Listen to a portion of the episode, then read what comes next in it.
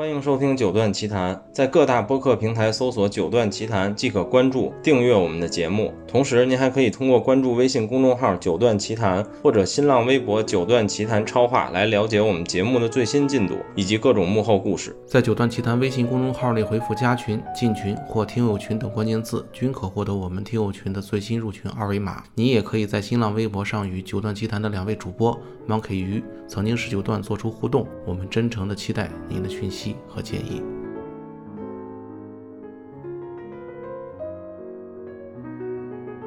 各位听众朋友们，大家好，我们是九段奇谈。然后这期又没有九段，我基本已经快放弃他了。然后这个主要这期话题，因为聊音乐的，一直也不怎么请他。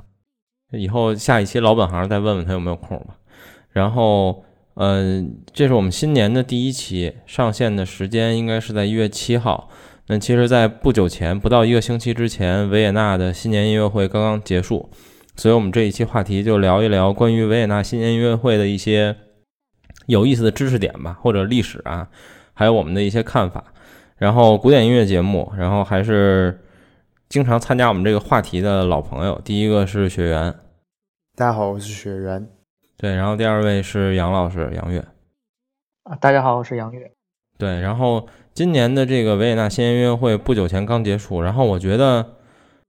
呃，在我朋友圈还有各种群里来看，我觉得今年热度还挺高。可能大家因为今年确实都不容易吧，然后所以大家还挺期盼这事儿，甚至连我妈什么的都给我发，说央视在直播新年音乐会。然后说实话，我直播没看，但我看了朋友圈一些照片，然后我这两天 B 站补了一下，然后我发现今年好像是应该是历史以来第一次吧，现场没有观众的新年音乐会。嗯。嗯，对，应该可以考证到的历史，我觉得肯定是对。然后关于这个音乐会呢，其实刚才我就跟雪原聊了一个话题，咱们可以先放前面说说，就是新年音乐会其实它主要上演的曲目，或者说几乎百分之九十到百分之百的曲目都是圆舞曲这个类别的。嗯，你们二位是不是觉得，如果把圆舞曲这个类类别放在我们常说的古典音乐这个大类里？其实它还是一个偏小众的曲目类别呢。嗯，我我其实不算小众。你像有些莫扎特，还有那个老柴也写过不少的那个圆舞曲。嗯，那些圆舞曲放在他的交响曲的那个第二乐章，嗯，也是有这种圆舞曲的，应该不算小众吧？小众谈不上。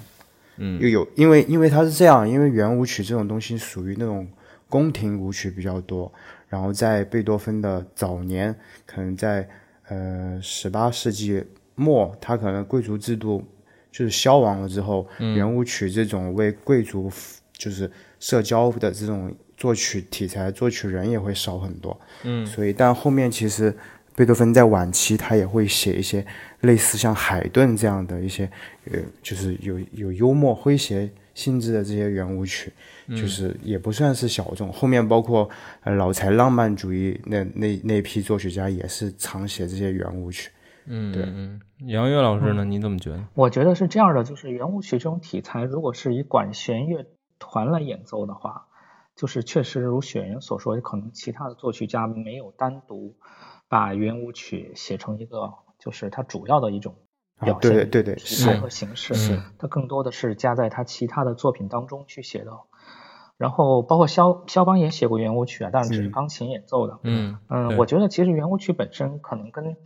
其他的那些什么法国舞曲啊，包括什么吉格舞曲这些都差不多。嗯，只不过维也纳的这个圆舞曲是典型的三拍子，就是圆舞曲其实都是三拍，都是三拍。维也纳对，但是维也纳风格的这个圆舞曲呢，据说是除了第一拍是重音以外，第二拍是比正常的三拍子要稍微提前一点。第三个拍子呢，比正常的那个三拍子要稍微延后一点，所以呢，就是这种特殊的这种节奏感是维也纳这种圆舞曲的这样的一个精髓。嗯，然后呃，约翰施特劳斯家族的那些，从他老爸开始到他的小约翰，到他的兄弟那个约瑟夫爱德华，他们一家都是主要写作圆舞曲的这种题材的这种作曲家。这个就跟舒伯特一样，可能。其他的作曲家也写过一些艺术歌曲，像舒曼什么的。但是你要说，在这个作品上可能成就最高的，那就是舒伯特艺术歌曲。那对于圆舞曲维也纳的这种圆舞曲这种题材，我觉得成就最高的那肯定就是这几个人。所以就是嗯，确实呢，我觉得因为古典音乐很多时候我们之前讨论的那些作曲家，包括像贝多芬啊，包括像我们现在讲的什么布马肖神教、布鲁克纳、马勒、肖斯塔科维奇，可能很多这种作品特别有一种苦大仇深的那种气质。对，嗯所以呢，就是如果主流的这种音乐的这种就是欣赏的审美的去倾向于这种苦大仇深感觉的，嗯，再来听这种篇幅又很短小的一个圆舞曲，可能十分钟以内就就完事儿的那种，可能确实觉得它很轻量级，所以就，而且包括它的配器呀、包括它也没有什么副格这种很复杂的这种嗯逻辑性的东西，它它就很简单很轻松，所以是。就是整个的这种古典音乐圈子的话，我认为可能确实存在着对这种维也纳圆舞曲的这种一点点的轻视的态度。嗯嗯啊，我觉得这个是要客观承认的，对吧？嗯对，就是我觉得像像维也纳的圆舞曲这些东西，它其实就是一个目的，就是大家一起来欢庆，一起来跳舞，嗯，就是一种很轻松的东西。而且像肖刚刚主持也说那个肖斯塔科维奇，他也写过一些爵士的这些舞曲，哎对，他其实也是圆舞曲大大对对对大大的，对就是这样的。而且就像变奏曲题材一样，就是他有时候他不把这首曲子名为变奏曲，但是他喜欢夹杂在某个段落，就是它成为一种混合曲式，但是哎，作曲家不会在这个标题说这是一个圆舞曲，对，大概是这样的。就是我觉得，嗯，以维维也纳圆舞曲的这些题材、这些作品的这种丰富程度和他们普遍的这种调性，就是没有什么戏剧冲突，也没有什么苦大仇深的气质的这种东西对，确实很适合新年，就是用来寄希望、节日气氛呐对节日的氛围。对对对，但是你要说，呃，你你要说它有多深刻呢？这个可能确实也谈不上，对吧？嗯嗯所以我觉得大概可能它的这个价值可能就就被局限在一个很小的一个框子里，可能就是严肃音乐的那些爱好者，可能就不一定会对这种题材特别的感兴趣。嗯嗯，但是我觉得现在的这个新年音乐会更多的是一种仪式化的一种体验，就是我们每年的这个时候我必须要对来那么一次才觉得这个新年是是是过得非常的圆满。对是的，是，就是大家一起来看同一个节目，拥有一种共同的记忆，我觉得这个意义会更大一些。对，所以其实为了录这期节目，我也查了一些资料，咱们也都做了一些预习。所以先做一个，我先做一个简介吧，就是一个概述。首先就是维也纳新年音乐会，当然众所周知，每年都是维也纳爱乐乐团在呃金色大厅举办的这样一场音乐会。然后这个音乐会呢，其实我也是查了一下才知道的，它是在当地时间每天的中午举行的，或者说应该叫上午，它是在上午的十一点十五分开始。所以我我之前就一直很纳闷儿，为什么新年音乐会是在北京时间的晚上？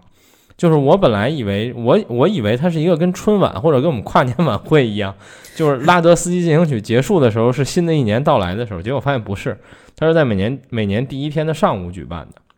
嗯，然后呃，这个音乐会每年的时长你们有印象吗？其实，在我印象里，这个音乐会还挺长的，因为它曲目很多。然后我记得以前有的时候买 CD 的话，都要双张才能放下。呃，对，呃，其实是这样。首先就是第一个问题，关于新年音乐会的这个时间啊，其实我嗯之前也是以为跟这个于主编就同样的这个想法，也觉得它是这种跨年的那个，但是后来确实包括去金色大厅也查过一些音乐会的演出时间的资料，后来我才发现，其实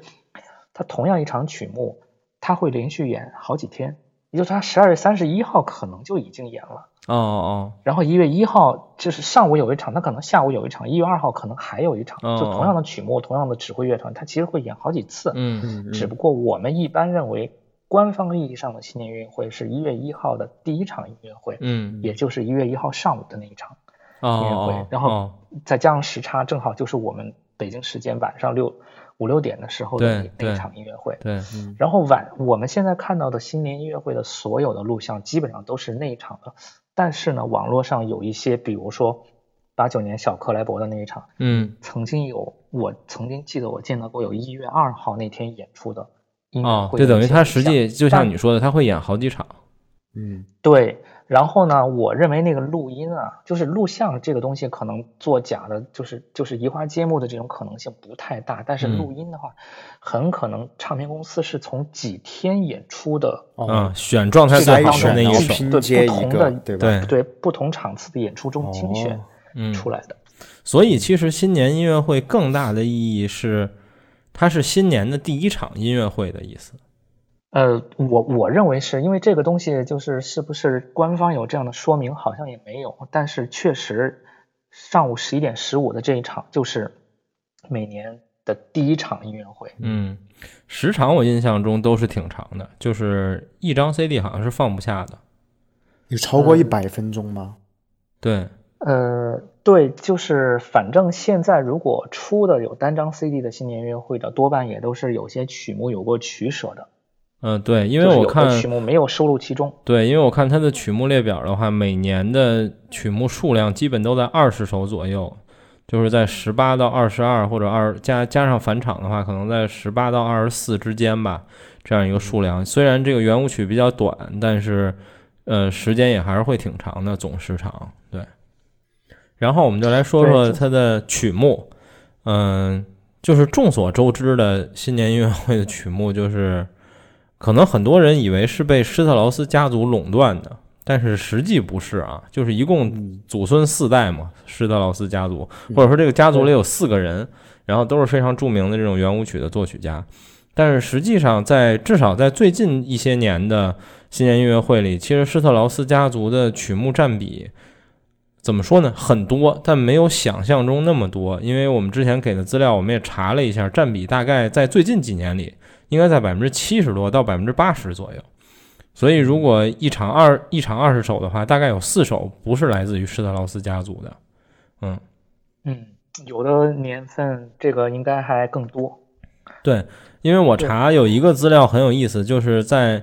只有在一九九九年那一年，在最近的这些年里，只有在一九九九年是百分之百的施特劳斯家族，好像是因为其中有两个人，一个是逝世一百周年，一个是逝世一百五十周年，如果我没记错的话，对对对。对。对，那年是一九九九年是百分之百的施特劳斯家族的曲目。没错没错。对，我我印象很深的就是九七年的时候，就是正好是里卡多，就就就是那个墓地那个指挥的嗯。第二年，他第一嗯年是九三年嘛，九七年因为九三年的时候我那个时候还没有喜欢上古典然后到嗯九七年的时候，其实是在我高中时期的时候开始喜欢，九嗯七年是我高考。嗯所以九七年的那年，我仔仔仔仔细细看了，那年就有很多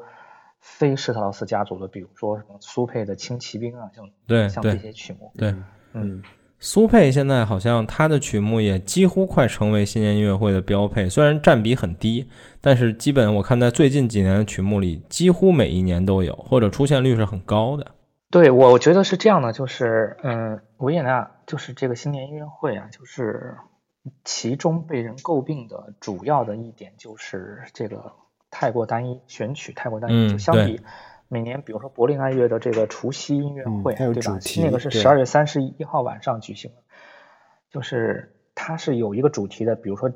嗯某一年是西班牙之夜，就是某一匈牙利年是意大利之夜，对对。对对，它每年有一个不断的主题在更换。然后相比之下，维也纳这个呢，就是就每年都是这几个人占这个主打。可能在电视转播的初期，我们会觉得啊很很新鲜，但是年复一年的那么下来以后啊，就是这种大家的这种兴奋的这种感觉就会慢慢降低。所以我觉得，其实从乐团来讲，从指挥来讲，包括维也纳爱乐之友协会来讲，他们可能也在想办法去创造一些新的。一些令人记忆的兴奋点也好，或者说把更多的作曲家，尤其是不知名的一些作曲家的作品带到这个最大的这个舞台上来。其实，其实每年的新年音乐会上出现的这些非施特劳斯家族的这些人，很多对我都没有听说过。我可以嗯，对我也是，对我也承认。对我查了一下，发现很多这种就是写圆舞曲的作曲家，我都没听说过。对，对，然后你说的这点也是，就是因为曲目单一，我还发现一个很有意思的点，就是比如我邀请你们俩录节目，我也我也问了一些我身边，呃，像咱们一样日常很喜欢深度的听古典音乐的人，其实说实话，听新年音乐会的人真不多。很多人都说我很久没有听过新年音乐会了，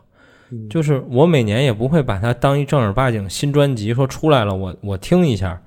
我身边听古典音乐的人这样干的人也非常少。就是很少有人说，嗯，你就别说买了，就说，比如说网易云 QQ 音乐什么有了，我我听一下今年新人音乐会，好像也没有，非常非常少。嗯嗯，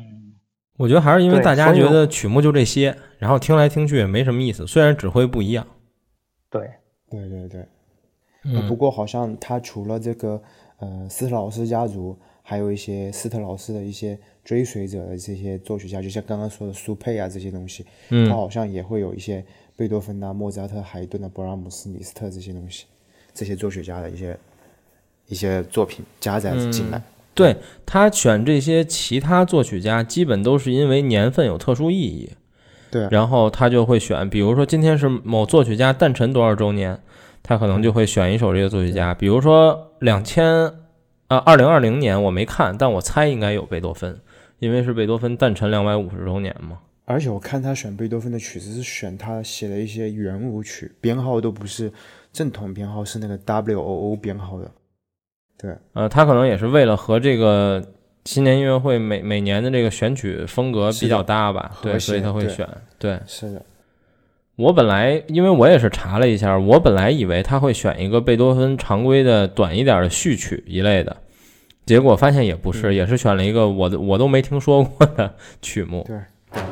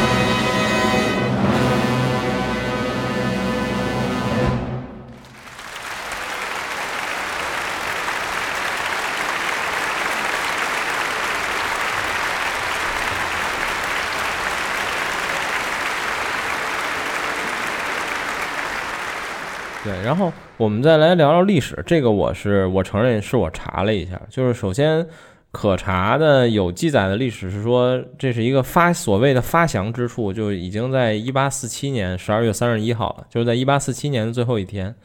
然后是老约翰施特劳斯亲自指挥，然后做了这样一场音乐会。然后呢，这音乐会演奏了海顿的一首作品。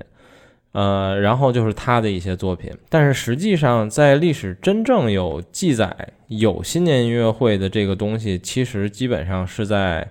一九三九年，也就是在二战左右的时候了。呃，这个第一年的第一年的新年音乐会是克莱门斯·克劳斯这个指挥家，对，然后并且这个音乐会很有意思，他这个音乐会的全部所得所得都交给了纳粹，用于前线的作战，对，然后后面的很多年都是这位指挥家在指挥，然后中间还换过像克里普斯，然后呃，我们耳熟能详的可能也就在八零年开始换马泽尔。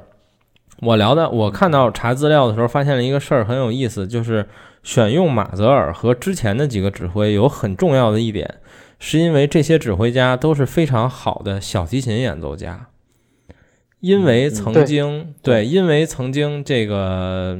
施特劳斯是很好的小提琴演奏家，所以在最初新年音乐会的时候，他们是一边拉小提琴一边指挥乐队的，所以当时的维也纳可能是为了这个风格延续吧，所以选择了这些指挥家。但说实话，很往前的这几位，我可能只听说过克里普斯和马泽尔，就是在一九八七年之前，八七年往后我们待会儿再聊啊。嗯，就是从八七年之前，我只知道这两位。八零到八六不是马泽尔吗？对，对，马泽尔我是知道道的呀。对，克里普斯我知道。对，嗯，刚才说那个三九年的那个，其实维也纳爱乐如果他们自己正统定义的，应该是从四一年开始，因为四一年的时候才是一月一号开始啊对对三九年那个十二月三十一号，而且可能有黑历史，就像你刚才对他们一般不愿意。提。对对，所以在现在这种政治正确的这种范围之，就是这种氛围下，可能对，正确技术不太容易提对了。对，然后为什么是克劳斯呢？我记得啊，因为我也没去查，我现在突然想到的，就是维也纳爱乐其实是在一九三五年以前，它是一直是有常人指挥的，在三五年之后是不设常任指挥。哦哦，三五年之前的这个是常任指挥，好像就是克劳斯，对所以就是第一年那个新年音乐会的时候，由他们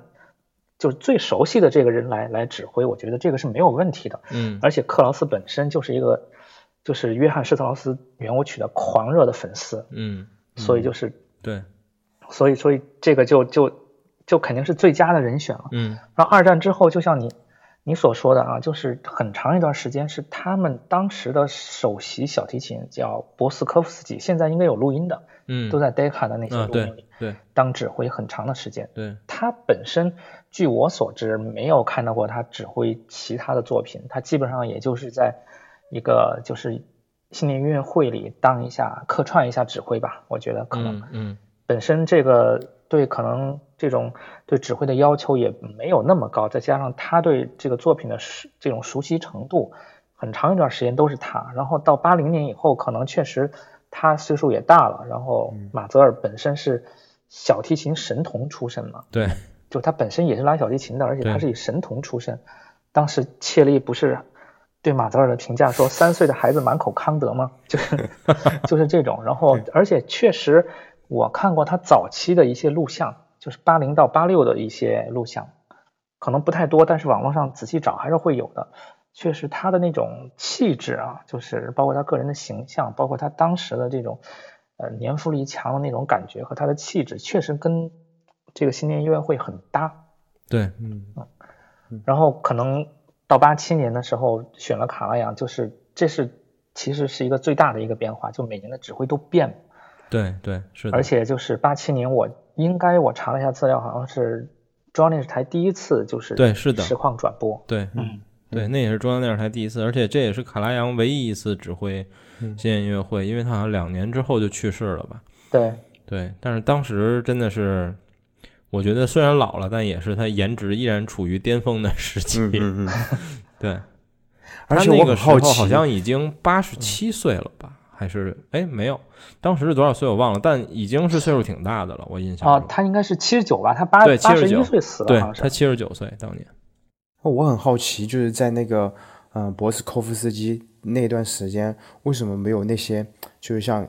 那些克伦佩勒啊这些大师来来指挥这些曲目啊。按照维也纳的这个乐团的这种号召力，我觉得邀请这些演奏指挥家也演奏得到。但我不知道为什么，就是那批德国老法师好像都没有去做，除了嗯，我觉得唯一的可能性只在于他们对施特劳斯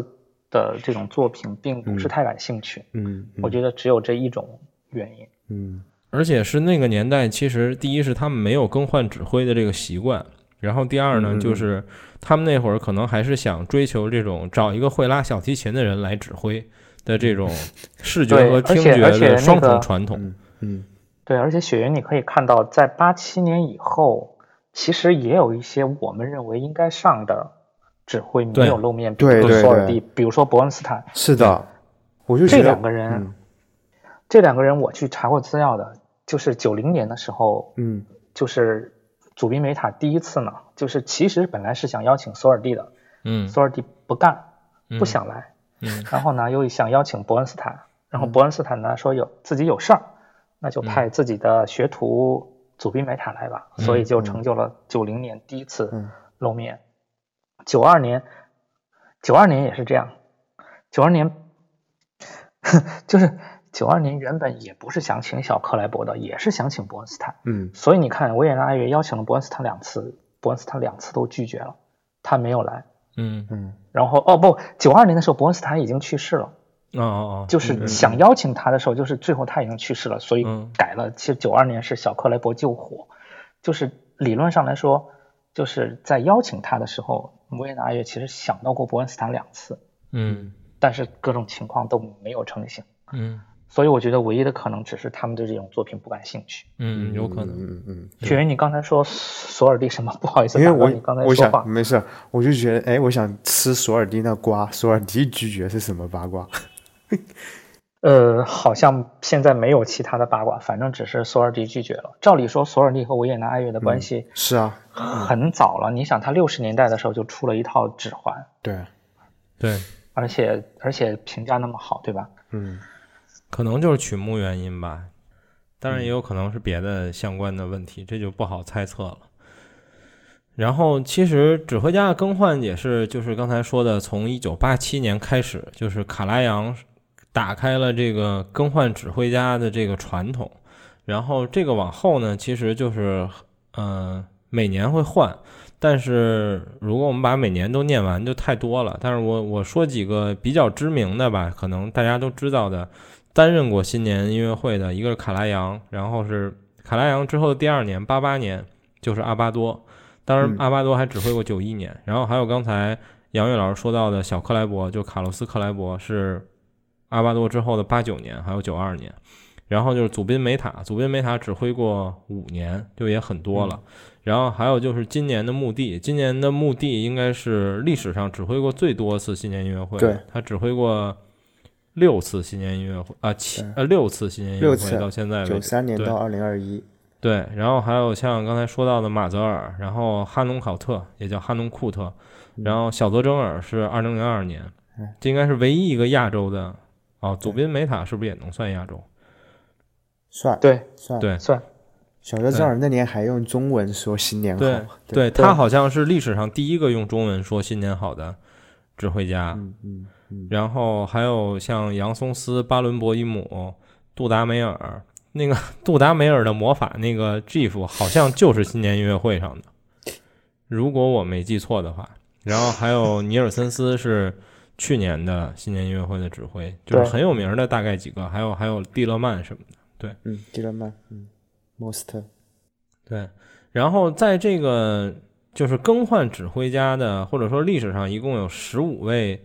指挥家来说，嗯、其实指挥过。当然，这个我先说一下啊，我们这个内容是参考数码多的，感谢数码多这个文章。呃，最高龄最高龄的登台者是一九二四年出生的，叫乔治普莱特，他指挥二零一零年维也纳的时候已经八十六岁了。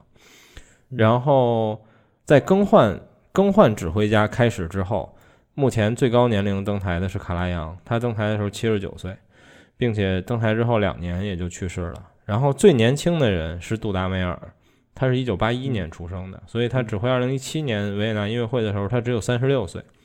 但是这场演出好像评价不是很高。啊，对，对，然后最多的是刚才说的墓地，墓地已经横跨了二十八年，就是他最早的时候是一九九三年指挥的，最后一次是今年，至少目前的最后一次是二零二一年，横跨了二十八年，然后。并且墓地我也记得，他在零四年和一八年两次的时候，他都说我不会再指挥新年音乐会了。然后今年又回来了。然后这就是几个关于这个新年音乐会指挥家的数据吧，就还是挺有意思的。嗯，哎，我我插一句啊，我刚才查了一下，就是说他们选指挥的这个。就是怎么样选这个年度指挥，由他们乐团的成员投票来决定。基本的条件是四个。嗯，第一个是跟维也纳爱乐有长期合作，我觉得伯恩斯坦和那个索尔蒂都没问题。对，短期内有密切合作或者是合作过重要的音乐会，这个不得而知。但是我觉得以索尔蒂当时的名义名气来说，不会有问题。嗯，第三，受到乐团成员及维也纳当地人民的好评，我觉得这个应该也不是什么问题。嗯。唯独就是第四点，指挥家本身愿意研究和指挥施特劳斯家族的作品，嗯，我觉得这个可能要打一个问号。对，是的，个人原因，对对。然后我还看了一些数据，很有意思，就是说，呃，当然了，我们说的这个舞曲，舞曲其实分圆舞曲、波尔卡、什么加洛普、四对，然后查尔达什，然后还有什么序曲啊、间奏曲，整体。占比最高的是波尔卡和加洛普，总数大概都在百分之四十七左右。其次，呃，总数这俩加起来在四十七。其次是圆舞曲占二十八，然后第三是进行曲占百分之十一。然后还有很有意思的就是哪哪个曲目演出最多？其实这没有什么悬念，就是一定是每年返场的《蓝色多瑙河》和《拉德斯基进行曲》。对对。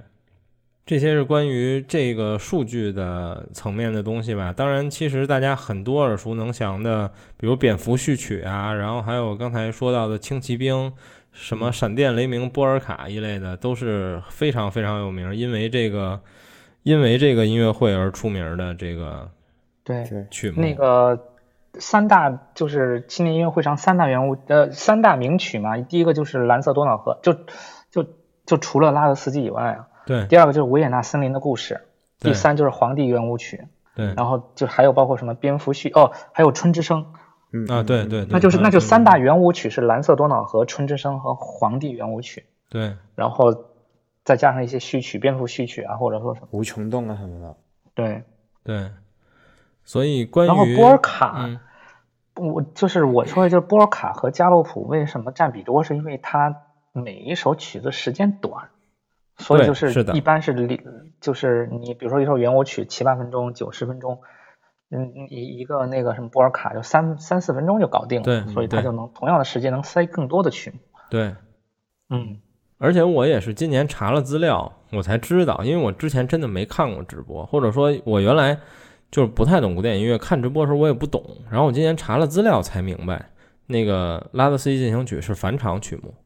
之前不懂，我就以为一直鼓掌，然后就因为一首结束了嘛，然后演下一首，然后今天才知道是返场。好像最后三首都是都是返场，包括蓝色多瑙河也是返场。蓝色多瑙河之前会有一首很快的波尔卡也是返场。嗯，对，嗯，是的，嗯。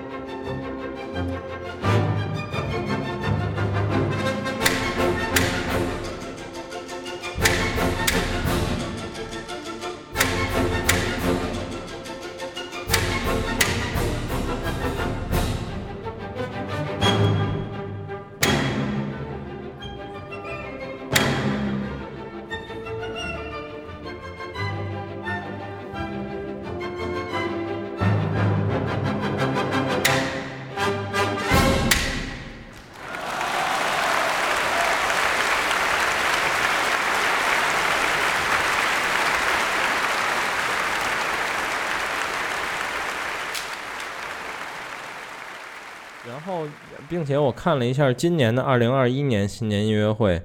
挺逗，就是这可能是近几年来第一次没有没有观众跟着鼓掌的这个那曲拉德斯基？对，拉德斯基进行曲。但是呢，很搞笑的是，在曲目结束之后，他放了一个观众鼓掌的采样，就是曲目结束的鼓掌的掌声是有的。就是云端掌声。对对对，云掌声好像是录了七千人鼓掌的一个采样，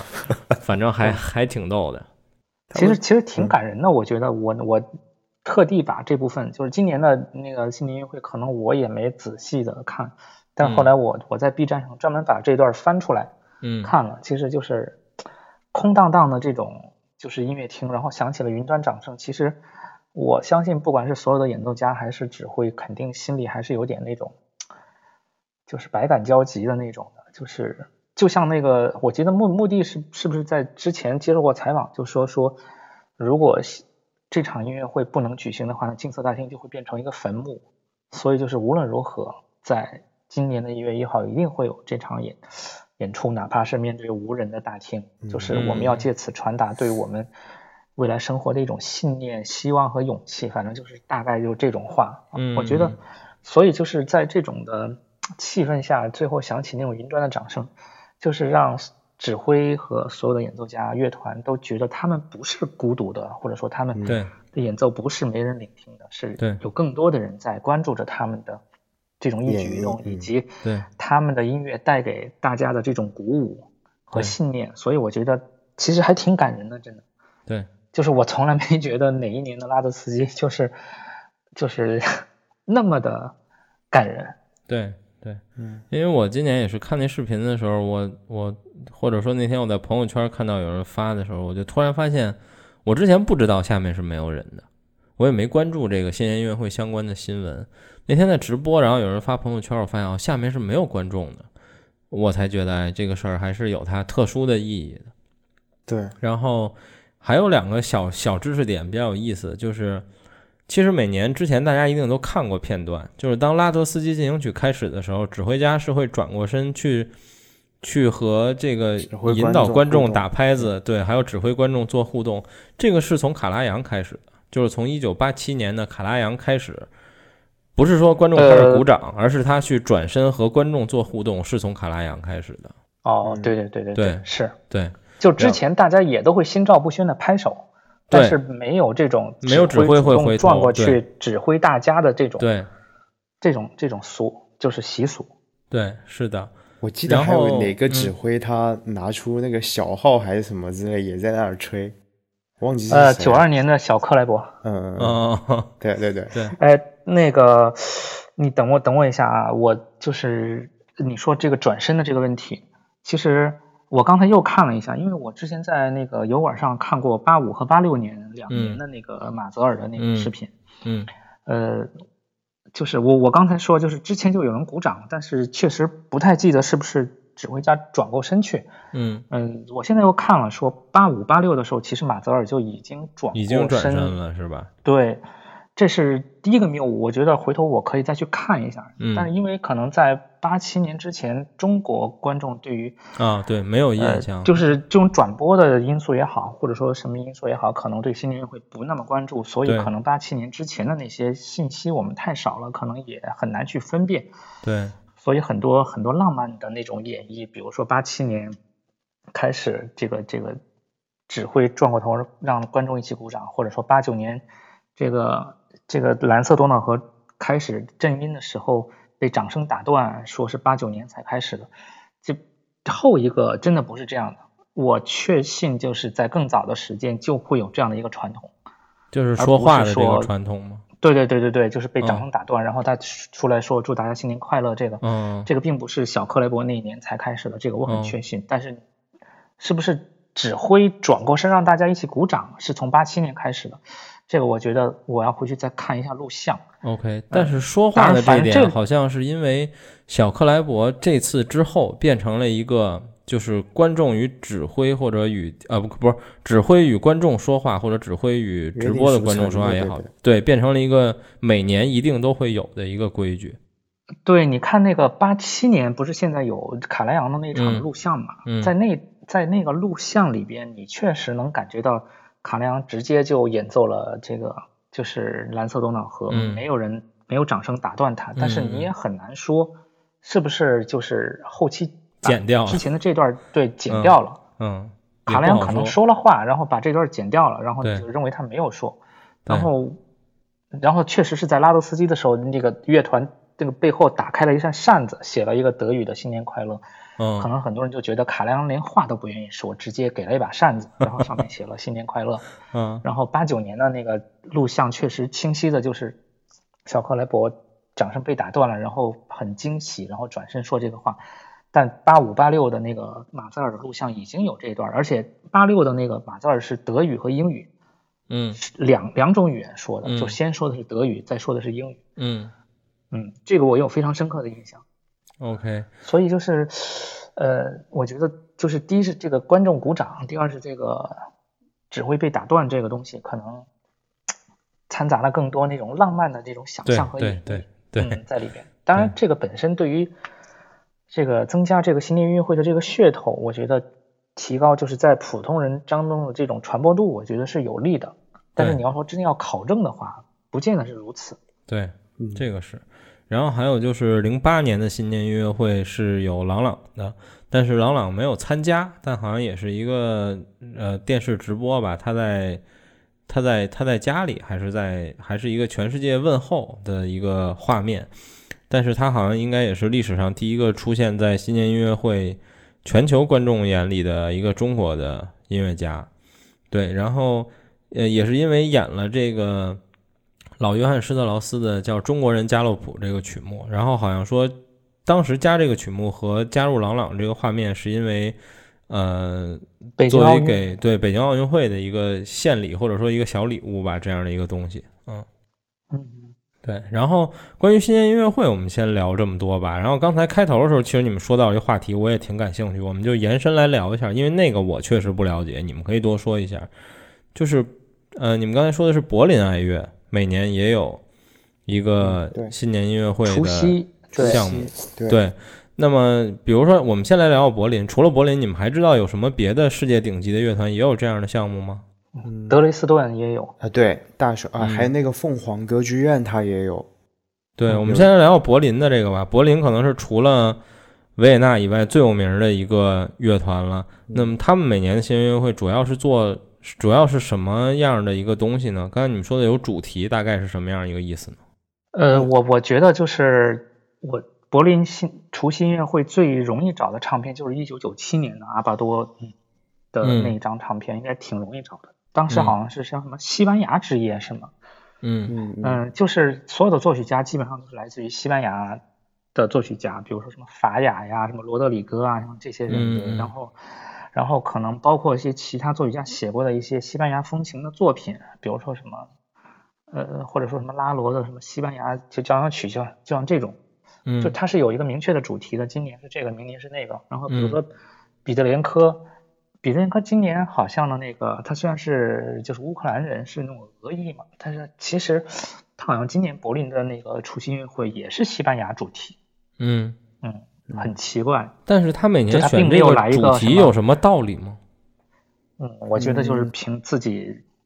指挥的喜好吧，可能。凭一个策划吧，就是他们想要今年是一个匈牙利的主题啊，然后匈牙利的舞曲、匈牙利的所有有关的作曲家的题材，他都会选，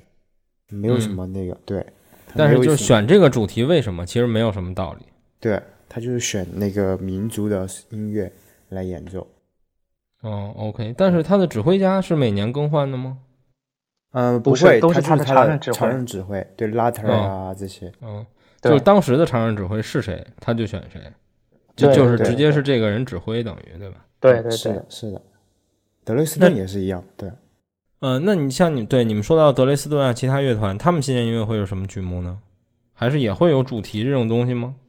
嗯，好像就不一定了，就是呃德累斯顿嗯。就没主题，德累斯顿就是有点像春节联欢晚会，就是请一嗯。些有名的独奏啊，像郎朗也上过那个德累斯顿的那个，嗯嗯。演的是一个什么蓝色狂想曲，他当时嗯。也是，就是没有德累斯顿没有什么固定的主题，就像我们的跨年晚会一样，请大牌凑一局对对对，对，请我我觉我觉得，你你你看这几年啊，就是这几年，就是就维也纳爱乐来说，除了新年音乐会以外，还有一个 IP 就是那个美泉宫音乐会，就每嗯年夏天的那个美泉宫的那个音乐会，也嗯是有唱片和这个就是电视转播的这种视频的这种露露出的，而且好像正在越来越受欢迎。它就是每年夏天，它在那个就是茜茜公主之前的那个官邸，不就是美泉宫嘛，就在维也纳市郊。在嗯那个地方露天开那种音乐会，那个音乐会也就是是一个像大 party 一样的一个东西，嗯。嗯就是对。对曲目或者什么的没有什么限制，嗯。什么的，然后大家可能也不必特别的拘束，是说一定要正装出席或者说怎么样，包括像柏林爱乐也有这种柏森林音乐会对森林音乐会，对对，只是呢，我觉得啊，就是那德累斯顿的那个，我其实也没怎么仔细看，但是德累斯顿毕竟是比柏林爱乐更古老的德国乐团啊，嗯。一七四三年就有了，嗯，所以就是我觉得再加上蒂勒曼本身，他其实是是一个偏保守的人，嗯。就是在曲目上其实是一个偏保守的人，所以我觉得可能他指挥的这种西除夕的音乐会，可能在选曲上会更加的德国一些。嗯，柏林爱乐虽然也是德国的乐团，就是 Number One 的这种乐团，但是嗯。它更是一个世界性的一个乐团，所以它每年的像这种庆典的这种场合，它不会把自己搞得特别的严肃、特别的德国，但是德累斯顿就不一样。所以因为这个蒂勒曼的这个关系，再加上就乐团本身的这种历史这些东西，它可能会更严肃，会更德国一些。这嗯。这是我自己的一点就猜测啊。其实嗯。德累斯顿的那个我也没怎么仔细看过。嗯，OK，所以当时有有一次好像是请了墓地和呃大熊迪勒曼，然后他们跟那个还有一次是跟朗朗合作那个蓝色狂想曲，我还觉得哎挺有意思的，居然会演这种美国的作曲家的这些作品。嗯，对，那个那个也有嘛，就是那个二零一八年那个美泉宫夏夏日就维也纳爱乐那个美泉宫音乐会，嗯嗯，请了那个谁，王请了王羽佳去弹那个，对，对，弹蓝色狂想曲，是的，这个 B 站上也有视频。好像还失误了。对对对，一出来对对对，翻车的那个我看过。对，而且这个今年的新年音乐会，其实那个很，因为有很多人说今年是马勒年嘛，其实这数有点不上不下，我觉得有点勉强吧，因为马勒是是我没记错是逝世一百一十周年，就一百一这数，你你其实你说零一八六零到一九一一，就是一九对一一年对，去世是的，就是一百一这数吧，其实你说零不零，说整不整的，它也不算特别的。特别特别特别圆满的一个数，对，对，所以你不像本来贝多芬，他就是二十五，二十五，就是西方人对二十五这个是非常看重的。对对，然后因为前两年好像还是在几年之前有一年是莫扎特二百五十周年吧，我记得。嗯嗯嗯，呃，对，就是莫扎特一七五六到一七九幺嘛，所以就是二零零六年是莫扎特二百五十周年，对对，然后他诞辰二百五十周年，对，一七五六。对，然后所以我本来以为今年新年音乐会会不会选一首马勒，然后结果发现没有。我觉得好像马勒也没有 也没有这方面曲目，主要 不是是对对对太你在太苦大你在仇深新年音乐会上演马勒，你要上演什么《王儿之歌》吗？对我后来主要就是想了想，他好像也没有这方面曲目，不是，他太不适合新年，他每首交响曲里面全都是葬礼进行曲，对，都是苦大仇深的这种。对，然后行吧，那我们关于新年音乐会就先聊到这儿。然后，其实现在是不是他们公布了二零二二年的新年音乐会指挥吗？公布了巴伦博伊姆，对，是巴伦博伊姆。哦哦，巴伦博伊姆。但是曲目他会在现在也公布出来吗？没有没有，曲目不会那么早公布的。哦，OK，好吧。其实关于这个啊，就是嗯关于这个提前公布指挥这个事情，其实也是存在着，就是长久以来就很多中国观众也存在着一种浪漫的想象，很多人以为是到最后的那一刻才揭晓，就是甚至对对，就是走出来的前就这么觉得，对，恨不得上台之前都不知道是谁。嗯对对对对对，嗯，对，但实际并不是。然后。对我们今天就聊到这儿。其实，呃，我也是从 B 站弹幕上还有很多评论文章看到的，就是也希望二零二一年的新年音乐会是最后一届没有观众的新年音乐会，希望二零二二年这个金色大厅里就能坐满观众，然后再演这个二零二二年的新年音乐会。那我们关于新年音乐会就先聊到这儿。最后这节目当然要放一首拉德斯基进行曲了，不过我要放个有掌声的版本。嗯，古，乐版吗？那 操，嗯，行吧，那谢谢两位，大家拜拜。嗯好，嗯拜拜。各位拜拜。